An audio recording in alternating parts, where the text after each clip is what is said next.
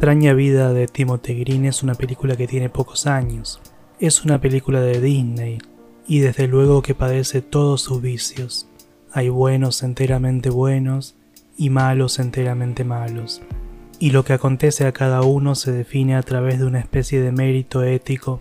Si sus actos se corresponden con el sistema ético que subyace, todo irá bien. Pero eso no quita que haya algunos aspectos valiosos e interesantes para considerar. Comienza con la historia Marco. Jim y Cindy se hallan ante una jueza a punto de fundamentar su intención de adoptar un hijo. El sustento de su argumentación es una historia, y eso no puede ser más perfecto. La historia trata de su lucha por tener hijos ante la adversidad de algún tipo de problema de fertilidad. Ya vencidos ante las malas noticias, vuelven a sus rutinas, pero esa misma noche la angustia los consume. Sin embargo, sucede algo asombroso. Este matrimonio decide llenar el vacío de su angustia a través de un acto creativo. Así es, sin darse cuenta, casi como si se tratara de un juego, ambos se hallan imaginando cómo sería su hijo, de modo que toman una libreta y en cada hoja ponen un rasgo de personalidad e incluso un destino para su hijo. Nunca se va a rendir, tendrá buen corazón, tendrá el sentido del humor del tío de Cindy, será exageradamente honesto, será una estrella musical, será Picasso con el lápiz, será optimista, amará y será amado. Al menos una vez anotará el gol ganador. En este proceso creativo no deja de ser interesante cuánto de ellos mismos ponen en su obra artística, no solo rasgos de su propia persona, sino sueños y aspiraciones, su propia historia. Finalmente guardan todos esos papeles en una caja de madera y la entierran en su huerta. Y aquí cobra sentido lo que le dicen a la jueza justo antes de iniciar su narración. Esto puede resultar difícil de creer. Y estoy de acuerdo, esto da la justificación que necesitan. Abelardo Castillo tiene un cuento que se llama El tiempo de Milena, y en algún punto el narrador nos confiesa, cuando lo imposible comienza a suceder, lo más sensato es aceptarlo con naturalidad. Esta advertencia para todo lector de relatos fantásticos vale también aquí. Lo que sucede es imposible. No importa, sigamos el juego y veamos hasta dónde nos lleva. Llueve en la huerta y de la caja sembrada este matrimonio descubre que ha brotado un niño, su hijo. Lo encuentran cubierto de barro en la habitación que habían preparado para cuando el momento llegara. Se llama Timothy, el único nombre de varón que habían pensado, y tiene alrededor de 10 años. Lo más extraordinario es descubierto después de darle un baño. De sus piernas brotan unas cuantas hojas de un verde brillante. El niño les pide amablemente que no pregunten por ellas. Otra vez, Lectores, aceptemos lo imposible y veamos qué pasa.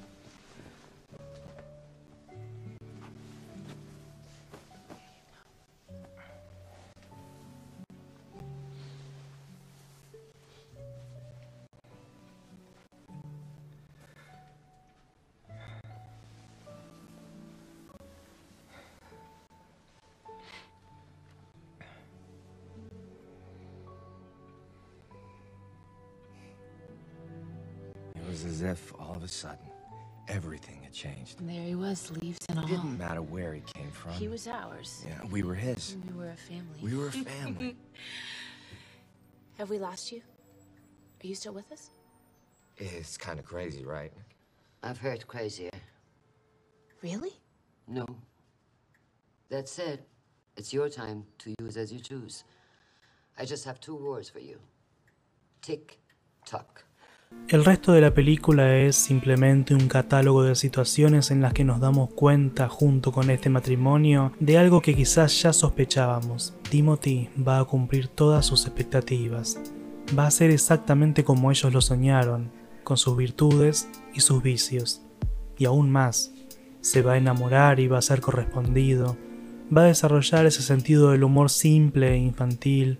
Va a meterse y meterlos en problemas por su exagerada honestidad Va a demostrar su talento musical junto con ellos, va a dibujar increíblemente bien, rebosará de optimismo y anotará el gol ganador, aunque del equipo rival. Y también ocurre algo que quizás calladamente también esperábamos. De manera correlativa al hecho representativo del cumplimiento de alguna de las expectativas que pesaban sobre él, el niño pierde una hoja como lo hacen los árboles en otoño. It felt like there was something Timothy wasn't telling us.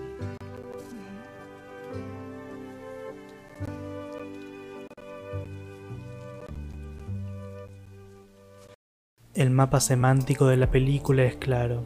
Árboles, hojas de árbol y de papel, lápices de madera y de hojas, otoño.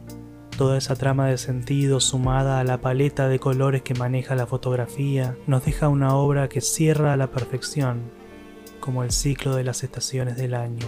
Así también Timothy cumple su ciclo cuando pierde su última hoja.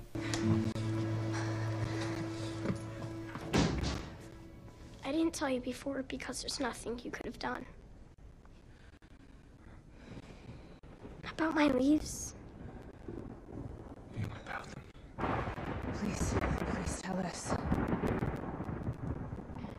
My leaves go, You go too, don't you?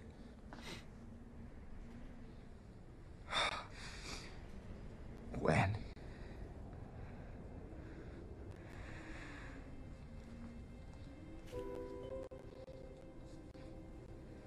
now. No, no. Sweetie, you can't. It's nothing you did. It's how it's supposed to be. There's only so much time. Oh. When the kids grow up and move away, I lose my leaves and move on. Oh, sweetie, you can't. There is so much that we have left We're just starting to get good at this. You're ready. You were always ready. Oh, babe. Sweetie. Never give up.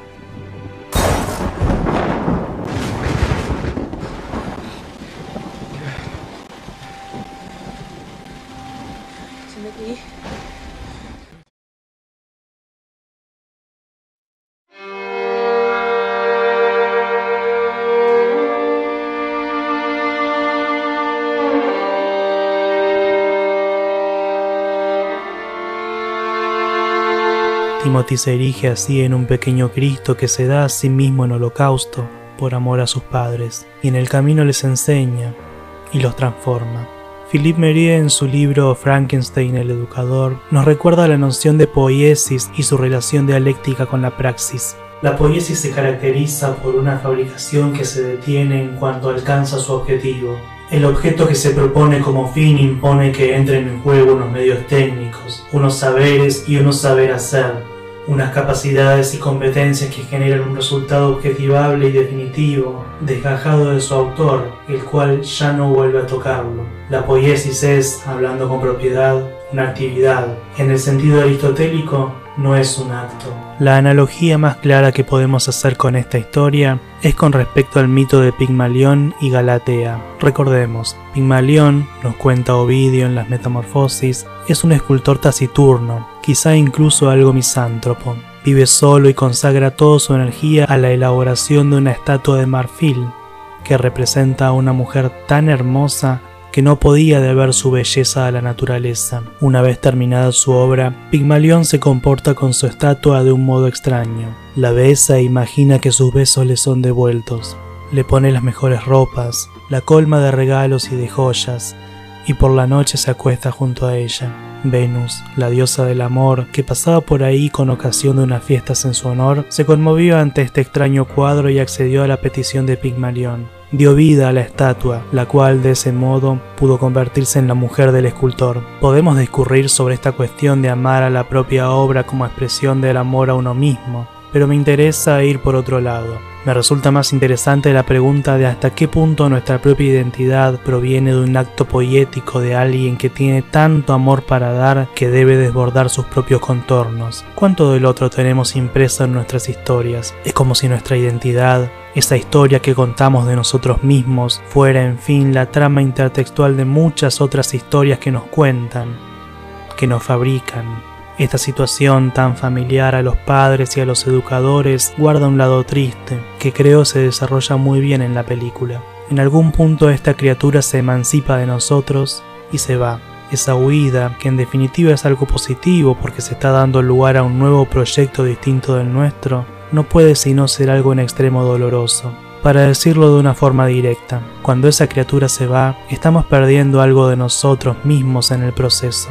Es cierto que algo dejamos en ese ser y que ese ser deja algo en nosotros, pero ya no seremos los mismos y eso duele. Cada vez que creamos al ser amado, tenemos la lejana certeza de que una vez más estaremos solos, de que esa criatura desbordará sus contornos, como lo expresa Chantal Meliar en su poema Escribir, y la pena responde a que nosotros mismos también alguna vez nos fuimos. Nuestra identidad es el producto de una fabricación de otro.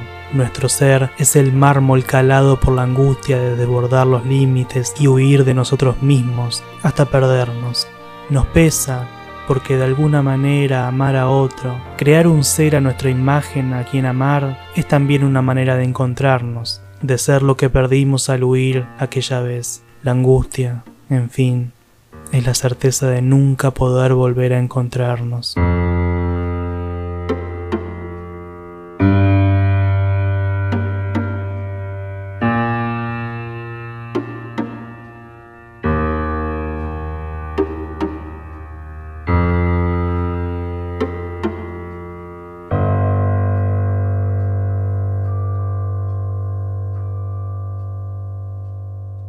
Si escuchar estas palabras te generó algo parecido al placer, al displacer, o a todo lo que está en el medio de ese espectro, o a los costados, o arriba, o abajo, o adelante, o atrás en tu esfera de emociones, sentite libre de manifestarlo a través de los signos estándar que esta plataforma ofrece.